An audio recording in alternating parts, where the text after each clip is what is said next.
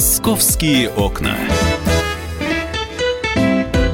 Здравствуйте, друзья. Программа «Московские окна» в прямом эфире на радио «Комсомольская правда». Анастасия Варданян И тут. Михаил Антонов. Ну и не только мы с Настей, но еще и Александр Рогоза сегодня у нас в эфире. И начнем мы программу «Московские окна» с, нашу- с нашумевшего дела, которое сейчас только начинает раскручиваться. Директор школы заказала бывшим ученикам убийство жены любовника. Санта-Барбара такая по-московски. Вообще мексиканская причем. Ну, Мечта журналиста история. Да, добрый день, коллеги. А, вчера уже второй день обитал в Гагаринском суде, где э, избирали меру пресечения для трех задержанных по этому делу. Двоих в итоге, ту самую директрису, в том числе, отправили под арест. А, Давайте мы начнем, подожди, Саша, Да. что вот, чтобы не запутать людей, давайте мы начнем с самого начала. Есть человек, есть депутат, его зовут Михаил, Михаил Ха- Хананашвили. Хананашвили. И есть две очаровательные Муниципальный блондинки. депутат по академическому району, то есть депутат Госдумы, но тем не менее. Да, а, значит, он когда-то работал и э, вел бизнес с некой Василисой Масловой. Близко дружил. Близко дружил. При этом сам Михаил утверждает, что никакого интима не было. Все отношения были исключительно рабочие. Ты веришь? И, ну, подождите, подождите, не торопитесь. Сейчас я сам Так. собьюсь, Анастасия, подождите. Итак, э, есть Михаил, есть бизнес, который он ведет вместе с Василисой. Михаил причем а, отметил, что как только э, женщина начала оказывать ему какие-то знаки внимания, он от нее дистанцировался. Да, То есть и- сократил общение до минимума. А, то есть э, Василиса в итоге директор частной школы «Русский Гарвард». Да. Михаил муниципальный депутат. И он и он женат. женат. И у него есть жена, 34-летняя Светлана. И вот, вот, вот, вот вырисовался, э, вырисовывается такой треугольник. Михаил, его жена Светлана и Василиса, директор школы, которая какие-то попытки на что-то большее, большее, чем бизнес к Михаилу, в отношении Михаила предпринимала, э, но, по его словам, ничем это не а, обернулось. Ну, а дальше вот как раз разворачиваются все события. Вечером 9 января около дома на Светлану, на жену Михаила, нападает некто с ножом. Наносит 6 ударов ножом в область шеи, э, пробиты внутренние органы. А, Ее доставляют в тяжелом состоянии э, в реанимацию, она до сих пор там находится. А через двое суток, благодаря записям с камер видеонаблюдения, задерживают первого подозреваемого того самого человека, который, по версии следствия, бил Светлану ножом. Он оказался 21-летним студентом РЭУ имени Плеханова Николаем Фроловым. И парень довольно быстро начал общаться, на- начал рассказывать следователю, что было. И он рассказал, что убийство Светланы ему заказала бывший его педагог. Она преподавала у него иностранные языки и директор школы «Русский Гарвард», где он учился, Василиса Маслова. А, Третий э, фигурант этого дела – 20-летняя бывшая ученица Масловой а, Ирина Погарченко. А, Ее роль в этом деле такова, что она стояла у подъезда и э, как только увидела Светлану, подала знак Фролову, тот выскочил из укрытия с ножом, ну а дальше вы знаете. Причем самое интересное, говорят, что это не первый случай нападения на Светлану. Да. До этого был случай, но Михаил это все связывал вовсе не с Василисой, а с какими-то там проблемами в бизнесе. Нет, он связывал это с, Э, со- со со- своей деятельностью депутата, якобы он там у себя в районе э, гонял коммунальщиков за коррупцию. А то покушение, оно, слава богу, было без, э, бе- без оружия, то есть били неким э, тупым предметом по голове, было сотрясение, но все обошлось не так, как сейчас. Но еще самое интересное, в суде же вроде бы как адвокат а, сделал такое сенсационное, да, Саш, заявление? Адвокат Василисы Масловой, да, она сказала, что моя подзащитная беременна. Это, конечно, добавило коленкору этой истории, но при этом э, в суд никаких документов они не предоставили, что это Пока правда. И никто пока не рассказал, а кто отец. От кого же, да, на кого беременна? намекают. Итак, Наталья Коршунова, клинический психолог с нами на прямой связи. Наталья, здравствуйте. Здравствуйте. А, здесь Здравствуйте. самый главный вопрос. Э, на что способна обиженная женщина? И мы видим сейчас, мы рассматриваем эту историю, на что она способна. И, возможно, даже беременная э, обиженная это женщина. Ш, это что должно происходить в голове у человека, чтобы он мало того, что решился на убийство, он еще и заказчиков нашел. Он с исполнителей. Этой, исполнителей, да. Он э, ходил с этой мыслью, этот человек, ну, в частности, Василиса. Э, кто-то говорит, это беременность на нее повлияла, но мы не знаем, беременна она При, или причем, нет. Причем, Миш, я добавлю детали. Э, исполнителями она взяла своих учеников, которые вот это, это натуральные, знаешь, божьи одуванчики. То есть это, Дети, это, это не урки подзаборные, не гопники, которым поставил бутылку, и они пошли с заточкой на объект. Что творится, Наталья? Попробуйте объяснить. Ну, на эффект это, конечно, совершенно не подходит, потому что это запланировано. Соответственно, это явно глубочайшая травма, которая у человека идет из детства. И, как правило, это проявляется в двух вариантах. Либо это конструктивное решение э, проблемы, либо деструктивное. Вот э, в данном случае обиженная женщина, да, чувство обиды, именно чувство обиды, это не эмоция, это чувство – проявляется в том, что человек повел себя деструктивно. Деструктивно, как правило, ведут люди, не имеющие ну, высокого психологического, эмоционального устойчивого состояния. И, как правило, это происходит, э, когда наносят сильнейшую, глубочайшую травму. Возможно, данная ситуация каким-то косвенным, да, непонятным для обычного человека образом спровоцировало какое-то детское воспоминание, которое могло ее еще больше травмировать. Да, понятное дело, что человек прибег э, к деструктивным способам решения проблемы – ну, соответственно, за что и будет, э, как правило, наказан. Да? Наталья, а неужели все э, как бы блоки э, снимаются? То есть человек не думает совершенно, что его поймают, его накажут, он сядет в тюрьму. То есть вот это вот уходит все на задний план, получается? Часто вот в любовных треугольниках, как правило, так и происходит. Да, в состоянии вот обиды, которую человек может растить, вынашивать годами – в отличие от эмоций, которые испытывается там несколько минут, да, и дальше она прекращает быть. Чувств... Именно чувство, вот это ощущение, а обида относится к чувствам, оно может растится очень долго, и э, в какой-то момент человек просто проваливается в регресс, потому что обида – это регрессивное состояние, это уход в детство, это такой внутренний ребенок, и этот внутренний ребенок говорит «я хочу». То есть там нету понятия нормы, правил, он просто говорит «я хочу». Да? Как ребенок говорит «я хочу мороженое, хочу игрушку», так он говорит «я хочу этого человека». Дальше появляется состояние, что я не могу получить то, что я хочу, и это проецируется на состояние мести. Я хочу сделать больно, потому что больно мне. И э, в состоянии вот таком вот, да, как бы в этом чувстве человек э, ведет себя либо конструктивно, опять же, либо деструктивно. В данном случае мы разбираем деструктивный вариант. Чем больше человек прокачан, ну, интеллектуально, уровнем IQ, да, развит, чем больше у него эмоциональный фон развит, психологическую устойчивость, тем меньше он будет прибегать к деструктивным способам решения проблемы и использовать конструктивные. Ну, смотрите, тут как раз Простите, тут как раз та история, когда это директор школы, разработчица авторских методик по преподаванию да. нескольких иностранных языков. Все ее да. описывают как активного человека, который э, следит, вот, который оказывает внимание большое подопечным своей школы.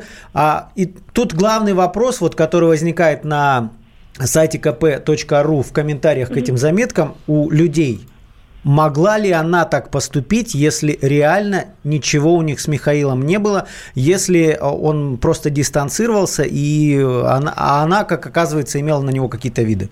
Да, могла, потому что э, в ее голове состояние обиды может быть э, детской ненаброшенности, состояние, что меня там мужчина бросил или там меня э, друг бросил, да, меня там друг в детском саду бросил, да, с которым мы в, в игрушки играли. А, то есть там не обязательно физический контакт может быть, чтобы травма отработала. Там может быть и просто наличие неправильно посмотрел или косо посмотрел. Тоже может сработать травма. К сожалению, так устроен наш мозг. Чем больше человек прорабатывает эти ситуации, осознает, именно осознает, тем меньше таких ситуаций будет у нее в жизни или у кого-то другого. Но в данном случае здесь э, женщина не до конца не осознавала эту травму. Она у нее вылезла уже сейчас вот во взрослом состоянии. Понятно. Спасибо большое, что были с нами в прямом эфире. Клинический психолог Наталья Коршунова. Ну, не верю, не верю я, что между ними ничего не было. Не знаю, как вы, мальчики. Ну, вот э, на самом деле обе женщины, те, кто еще не видел их фотографии, посмотрите на нашем сайте, похожи друг на друга вот как две капли воды. Обе очень красивые, вот э, привлекательные блондинки. Ну и наверняка роман был э, бурным, хотя он и не признается в этом. Саш, что Гагаринский суд вынес какие постановления? Маслова сейчас? и исполнитель, который был с ножом Фролов, они отправлены под арест. А вот вчера многих удивило, что третий, третья фигурантка... Девушка, которая стояла, извините за вульгаризм, на стреме, на стреме да. да. Она, ее отправили под домашний арест. Э, Но ну, на самом деле следствие тут... Э, она сотрудничает со следствием, и они ей верят в той части, что э, Маслова ей не сказал, что будет убийство. Якобы объяснили, что просто надо одну женщину припугнуть как-то, наказать. То есть это Ирина Погарченко показала Фролову, что идет Светлана, ушла за угол, уже оттуда услышала крики. И самое интересное, что она при всем при этом просила разрешить ей э, во время домашнего ареста посещать ее университет, она учится на романо-германском факультете одного из университетов, э, ну, конечно же, и это не позволили. А, Василиса, которая арестована, которая является заказчицей этого преступления, как предполагает следствие, у нее же семья есть, самое интересное. У нее муж и у дети. Нее у нее есть гражданский муж, э, детей пока нет. А, вот. детей нет. Если она реально беременна, то ребенок появится. И будем разбираться, от кого же. Ну что, продолжение этой истории, я чувствую, мы будем э, периодически слышать в наших эфирах в программе «Московские окна». Александр Рогоза был в эфире. Саша, спасибо тебе э, большое. Э, Анастасия Варданян. И Михаил Антонов. Ну и продолжим через некоторое время, что на самом деле случилось около квартиры внука Михалкова. Падение из окна модели Ксении Пунтус в ближайшие минуты. Московские окна.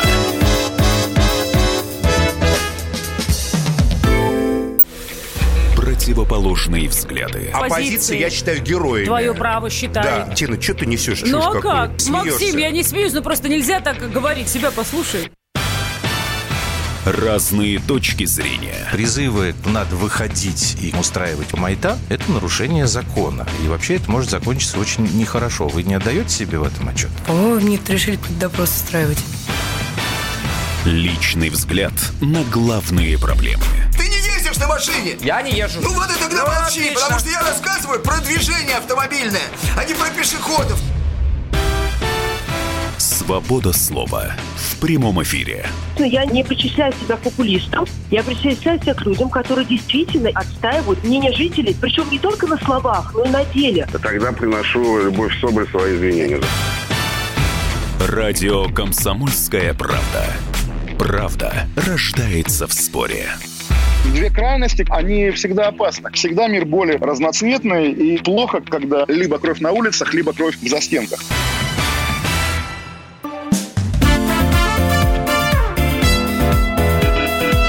«Московские окна».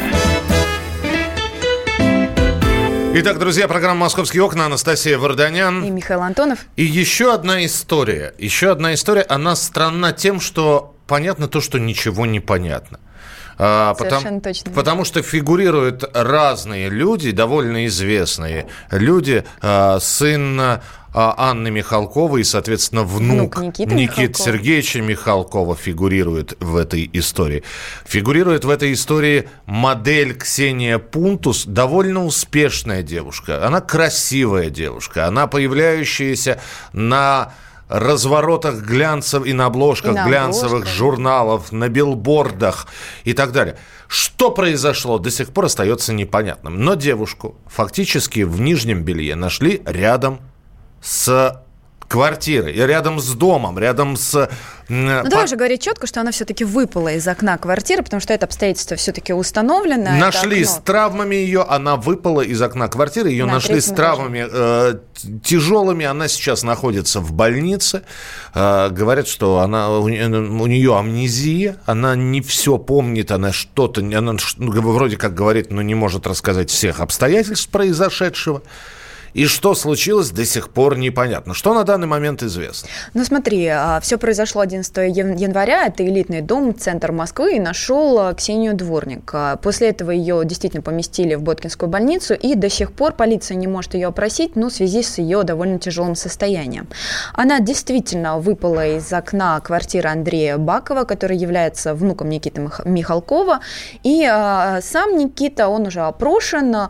Дело, кстати, не возбуждено, но его опросили как а, свидетеля. Он уверяет, что накануне вечером вместе с Ксенией они а, были в баре, где она выпила вино. Он тоже выпил. Правда, он вот а, с его слов а, довольно рано лег спать и, в общем-то, и а, узнал о всем происходящем с Ксенией, которая выпала из окна только вот а, на следующее утро уже от сотрудников полиции. То есть он проснулся, ее не обнаружил, сумка, телефон внутри.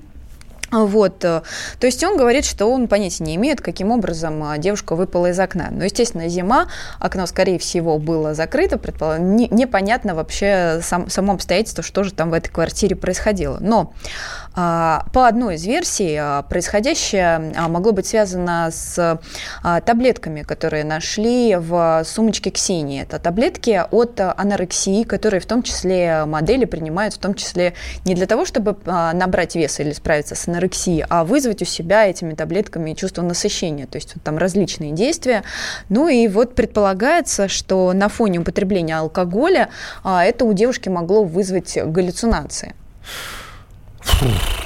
Тоже история, да? Тоже история, да. И вот мне удалось пообщаться с одной из ее подруг, э, которая вот еще год назад э, а, наблюдала какое-то странное такое вот именно пищевое поведение у Ксюши. Она рассказывала, что а, несмотря на, на свой такой небольшой, ну, модельную внешность и э, легкое, да, скажем, такое телосложение, у Ксении был очень хороший аппетит. И вот на глазах своей подруги девушка скушала два стейка, а позже она уже ее обнаружила в туалете, где девушка а, ну, вызывала рвоту и вот э, рассказывал ей, что на тот момент она принимает препараты, которые позволяют ей кушать все в подряд, а потом э, очень странные препараты. Это что за странные препараты? Нет, я слышал, я слышал исторические факты.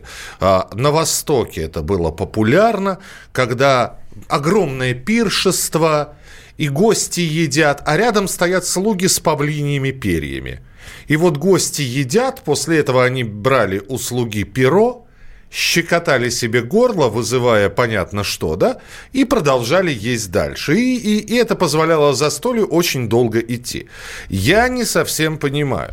Э, если эта девушка Ксения Пунтус э, пила еще и таблетки от анорексии. Я не совсем понимаю, что знает. По-моему, вот главная таблетка от анорексии – это много есть. Ну, в смысле, э, есть нормально, нормально ну, питаться. Ну, подожди, это же а, надо уточнить, что это препарат именно от нервной, то есть э, вызванный психическим расстройством анорексии. А-а-а. То есть это препарат, который, ну вот, видимо, в своем составе Все. содержит в том числе какие-то антидепрессанты. А когда вот... человек употребляет такие препараты, неужели даже при всей ее молодости у нее не срабатывает в голове, что подобные препараты препараты с алкоголем могут дать какой-то совершенно взрывной эффект. Вот у нас на прямой связи Руслан Исаев, президент независимой наркологической гильдии, врач-нарколог, эксперт общественной палаты. Руслан Николаевич, я прав или нет? Все-таки девушка должна быть предупреждена, что подобные препараты смешивать с алкоголем не рекомендуется в лучшем случае и не, нельзя это категорически. А, добрый день. Здравствуйте. А, ну, начну с того, что немножечко информации, что нервная анорексия является психическим заболеванием, и препараты это не от а, нервной анорексии, это чуть-чуть как бы перефразирует журналиста, а для лечения. То есть, вероятно, она лечила психическое заболевание психотропными препаратами. Большинство этих препаратов, естественно, употребление с алкоголем, оно противопоказано. А, предупреждают об этом людей, которым эти препараты ну, прописывают? Это написано во всех инструкциях, и, естественно, любой уважающий себя врач, если это она, если это было не самолечением, а если это был нормальный курс, который был под контролем врача, конечно, это обязан предупредить Бог. А это может быть самолечением, или такие препараты все-таки только по рецепту можно приобрести? А, в основном по рецепту есть э, какая-то часть где можно это купить без рецепта. Ну и потом коррупцию тоже никто не, не отменял. Иногда можно договориться еще такой вопрос. Вот а, к чему же может привести вот нарушение вот этой инструкции и в, когда ты смешиваешь эти препараты с алкоголем? Вот что это? Это действительно галлюцинации какие-то? Ну, там, как правило, при смешивании усиливается эффект, то есть седативный эффект. А, то есть подавляющий психику? Ну, то есть, да, человек может вообще в кому впасть. Вот. А, ну и в том числе галлюцинации тоже. И галлюцинации, бредовые явления тоже могут быть. Все что угодно. А, я хотел бы спросить сейчас, э, насколько вполне возможно вам просто а, об этом известно. А достаточно большое количество молодых людей вот э, сидят, им выписаны вот эти вот э, средства лечения? Потому что говорят, что нестабильное психическое состояние наблюдается сейчас у многих, и, у этих, и это связано и с работой в том числе, и со стрессами, и с э, неподготовленностью нервной системы. А, ну, я бы здесь разделил вообще стрессы, психические расстройства и конкретно нервную анорексию. Угу. А, безусловно, это общемировой тренд, особенно развитых стран, те, которые стремятся стать развитыми, а, что идет ну, нагрузка на мозг, и везде идет рост психических заболеваний в целом. Но там в основном за счет других групп, за счет э, фобий, страхов, навязчивостей э, и так далее. А нервная анорексия, но остается достаточно, ну, по сравнению с ними, ну, не так распространена, скажем. Просто, э, Богу, да, да я, поч- я почему спрашиваю, Руслан Николаевич? Дело в том, что ну, у меня достаточно много подписчиков э, в Фейсбуке, в том числе и молодых, ну или относительно молодых людей в возрасте до э, 30 лет. И вот периодически листая ленту э, своих э, друзей, которые на меня подписаны, вот этих вот молодых людей, я периодически замечаю, что, ой, вы знаете, что-то нервное, э, что-то сегодня понервничал, выпил то-то. Э, такое ощущение, ощущение, что молодые люди подсажены на любой стресс, они воспринимают как нечто, что обязательно нужно запить, залечить чем-нибудь, выпить. И запить как... уже не алкогольными напитками, да. а напитками, а таблеточками. Выпить что-нибудь успокоительное, и валерьянка – это самый легкий вариант. Ну, картина достаточно пестрая.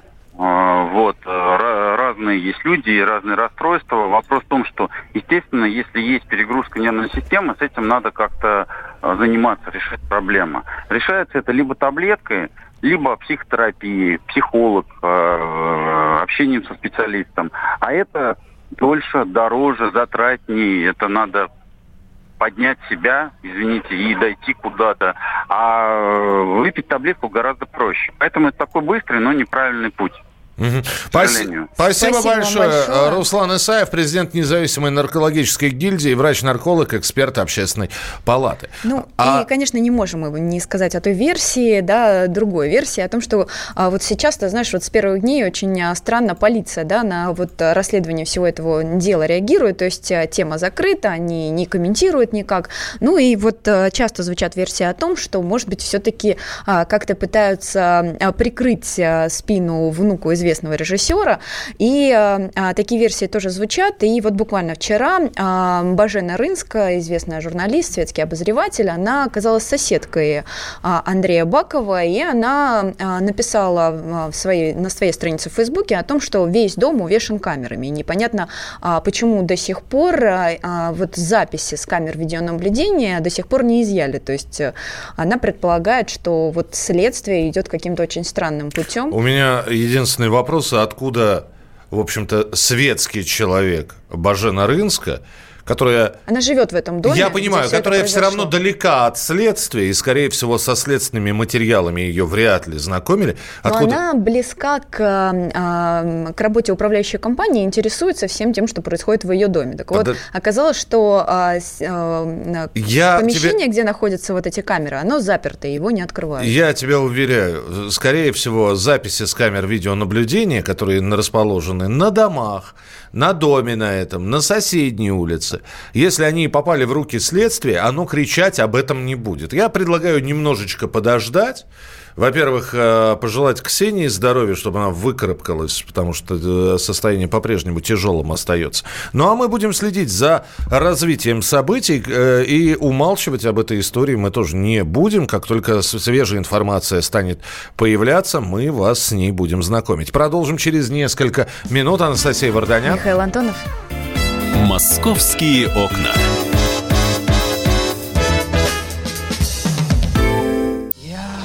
вспоминаю, тебя вспоминаю. Антонов. Каждый вечер в эфире радио «Комсомольская правда» вспоминает. Включаем нашу машину времени и отправляемся в прошлое.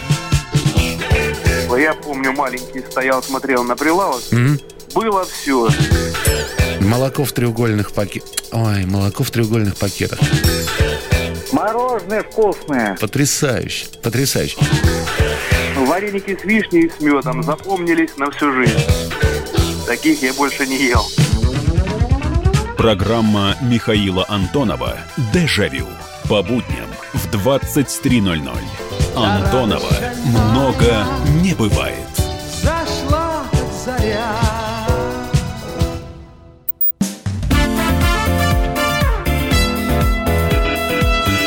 «Московские окна». Продолжается программа «Московские окна». А год крысы по китайскому календарю наступит только 25 января. Точно не по восточному, надо по китайскому говорить. Э, ну, восточный он и есть китайский. А, то есть это тот же самый. Фактически. Ну, с Новым годом. Народ продолжает друг друга с Новым годом поздравлять. Да, с, с наступившим, с отступившим. Со старым. Да, но новым. тем не менее, да, год 2020 это год крысы. Год, причем год белой металлической крысы, если уж Гадская говорить. Но некоторые любят. Ты не да. любишь грызунов, Я да? вообще крыс не люблю. А хомячков? Ну, хомячки еще ну, куда не шло. Ну, то есть не всех Ну, грызунов вот эти ты у, не у- вот у А крысы, нор- у них а нор- такие норок лысые ты хвосты, любишь? и вот за это они мне не нравятся. А норок ты любишь в виде шубы. Крашеных в коротких шубках. В коротких шубках. Я понял тебя.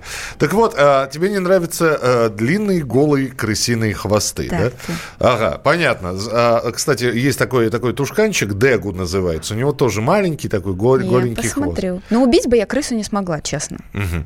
А, Почему мы про крыс начали говорить? Дело в том, что а, в год крысы решили спасать грызунов. А, неож- Необычное общество работает в нескольких регионах. И вот а, Павел Клоков, а, а, главный спасатель э, у нас в в «Комсомольской правде» крыс, да, решил с этими ребятами как-то связаться. И что, и что получилось из этого, Павел сейчас расскажешь. Паш, привет. Привет, друзья. Паша, привет. Привет, рассказывай. Общество не Чип и Дейл называется. Э, Нет, не Чип и Дейл, так и называется общество по защите крыс. Как-то так, ну, не- незамысловатое Все название. серьезно. Я вообще подумал, что это какая-то шутка, если честно. Мне редактор отдела кинула ссылку, что вот так и так в СМИ пишут, что появилось такое общество.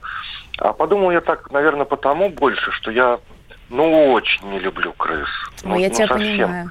У меня прямо начинают отниматься руки-ноги, как у героя 1984. У Орла был такой герой Уинстон Смит.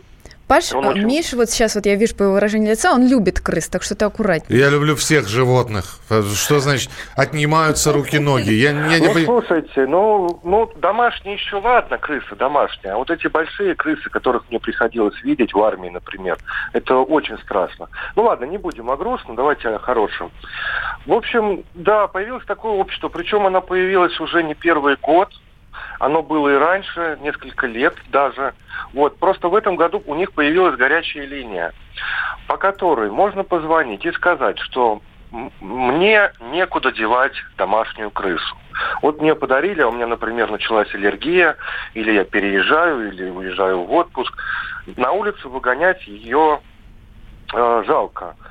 Вот, искать какие-то станции передержки, ну, не каждый там знает, где их искать, и, может быть, у кого-то времени нет. А тут курьер приезжает, забирает эту крысу, или вы сами отвозите, куда вам скажут. Мы говорим про домашнюю крысу. Домашних, да. да. А чем То есть вот домаш- этих диких они не спасают. Просто чем домашняя от дикой отличается? Объясни мне. Домашняя крыска, попадая на улицу, по-моему, сразу превращается в дикую крысу, нет? Нет, нет, я вчера узнавал у специалистов, э, домашняя декоративная крыса зимой э, живет на улице ровно сутки. Через сутки она все погибает, замерзает. Даже в Более такую того- московскую зиму? Европейско-крымскую? Да, да, да. Более того, даже летом они не выживают, потому что они не приспособлены к диким условиям, таким городским, суровым. Их съедают кошки. Слушай, а, а- а обычные крысы помоечные, там, я не знаю, ее могут взять к себе в компанию, нет? Куда взять? Кто взять может? Кто, кто Но взять? Ну, они могут подружиться, вот эти Да, вот есть домашние к- к крысы себе в с- стаю. с дикими. Ну, если только домашняя крыса будет самкой и в период течки, вот так мне объяснили, тогда еще какие-то шансы есть выжить. Господи. А так бесполезно. А, объясни мне, так все-таки эти люди, значит, то есть ты где-то увидел крысу, ну, домашнюю, сбежавшую или выброшенную. Или ты хочешь э, Ты, почему-то дол- передумала? ты должен ее, видимо, схватить, никуда не пускать, а потом позвонить этому обществу, и что они делают? Слушай, ну это уж совсем надо быть каким-то, я не знаю, больным человеком, чтобы на улице схватить крысу, потом звонить по какому-то номеру. Но они, они приезжают и находят ближайшие ну, ветстанции, куда можно ее отдать. Плюс есть такие Они ее зачем на- наверное, На наверное, корм как ты, удавам?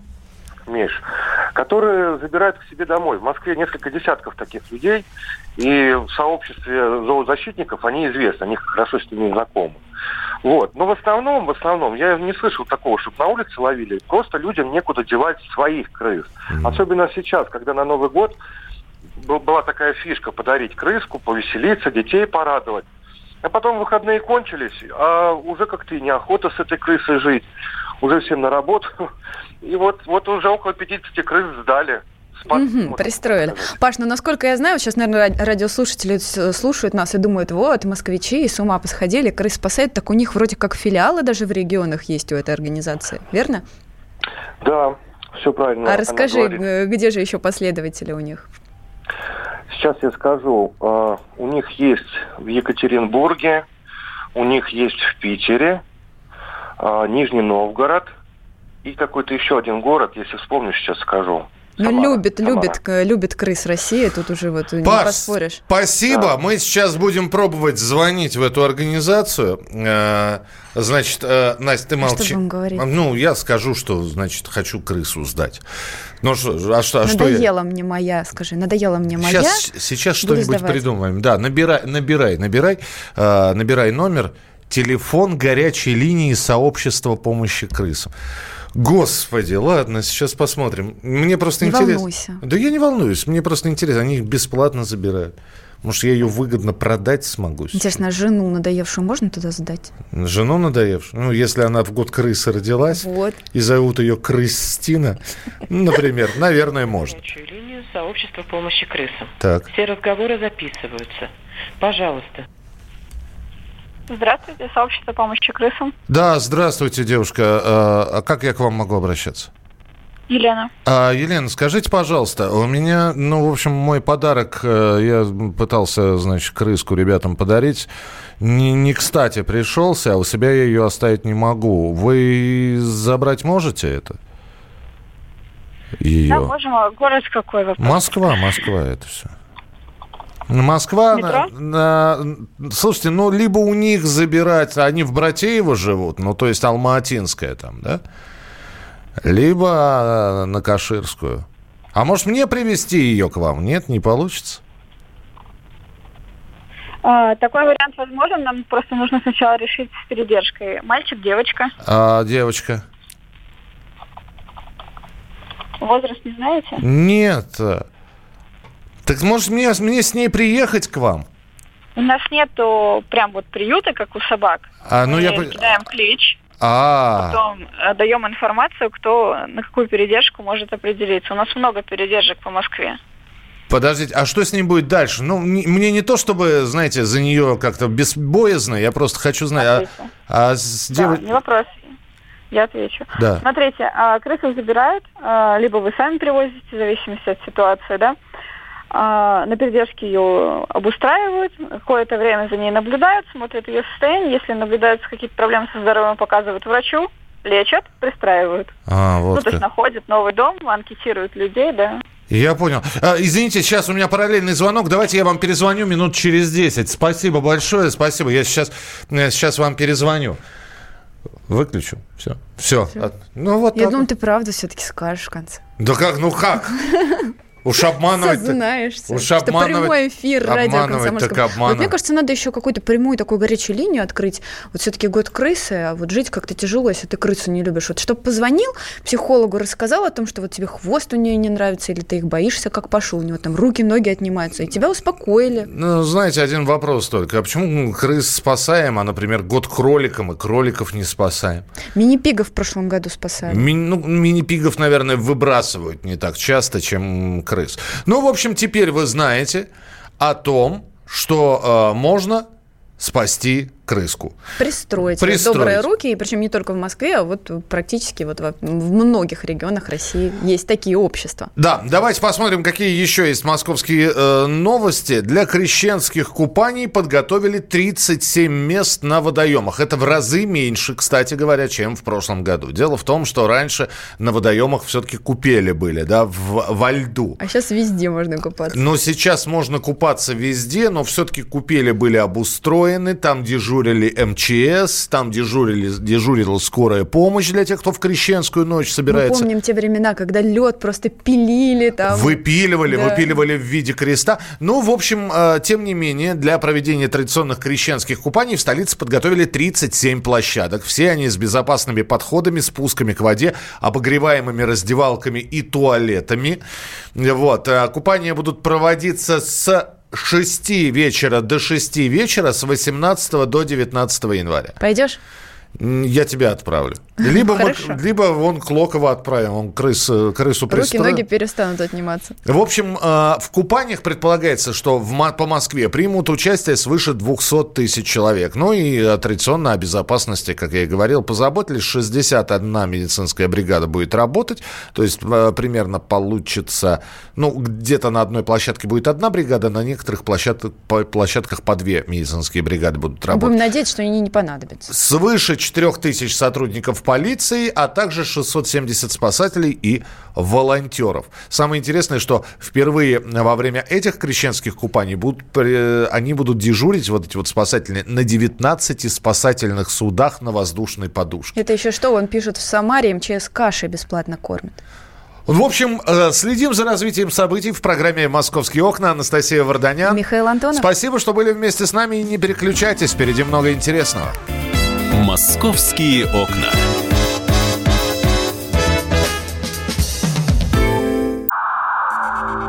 Иркутск. 91,5. Воронеж. 97,7. Краснодар. 91,0. Тюмень 99,6. Анапа 89,5. Владимир. 104,3. Барнаул 106,8. Екатеринбург 92,3. Санкт-Петербург. 92,0. Москва 97,2. 97,2. Радио «Комсомольская правда». «Комсомольская правда». Слушает вся страна. Слушает вся страна.